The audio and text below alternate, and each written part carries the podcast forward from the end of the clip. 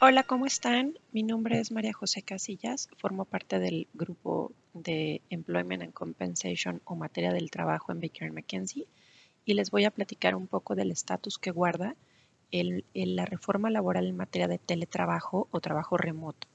Debemos de recordar que desde enero de 2021 la Ley Federal del Trabajo fue reformada, mayormente influenciada por los cambios de vida y del trabajo que se derivaron de la pandemia que se originó por el virus COVID-19. La reforma tuvo el objetivo de regular el trabajo en casa, o como bien lo identifica la ley en México, el teletrabajo. Dicha reforma tuvo como objetivo establecer derechos y obligaciones especiales cuando el trabajo contratado se desempeña en la modalidad remota. Ojo, la modalidad remota se debe interpretar como una modalidad permanente, y no como aquel trabajo que se realiza en forma ocasional o esporádica fuera del centro de trabajo. ¿Cuándo podemos interpretar o determinar que una persona trabajadora desarrolla un trabajo en la modalidad de teletrabajo y que por lo tanto le son aplicables las modalidades de la ley del trabajo?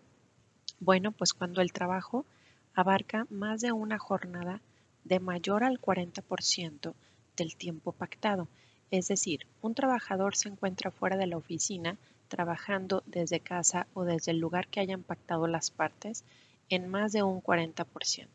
Y por lo tanto, el patrón y el trabajador estarán obligados a cumplir con eh, las obligaciones especiales que determina la propia ley en sus artículos correspondientes, es decir, proporcionar ayuda para las herramientas de trabajo, sillas ergonómicas, impresoras, y por lo tanto respetar el derecho de desconexión de un trabajador.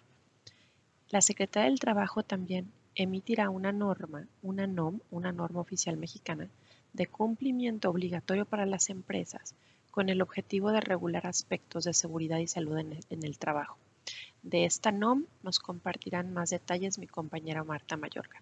Recordemos que aquellos empleados que están trabajando en la modalidad de teletrabajo tienen ciertas responsabilidades y obligaciones que cumplir que se consideran especiales.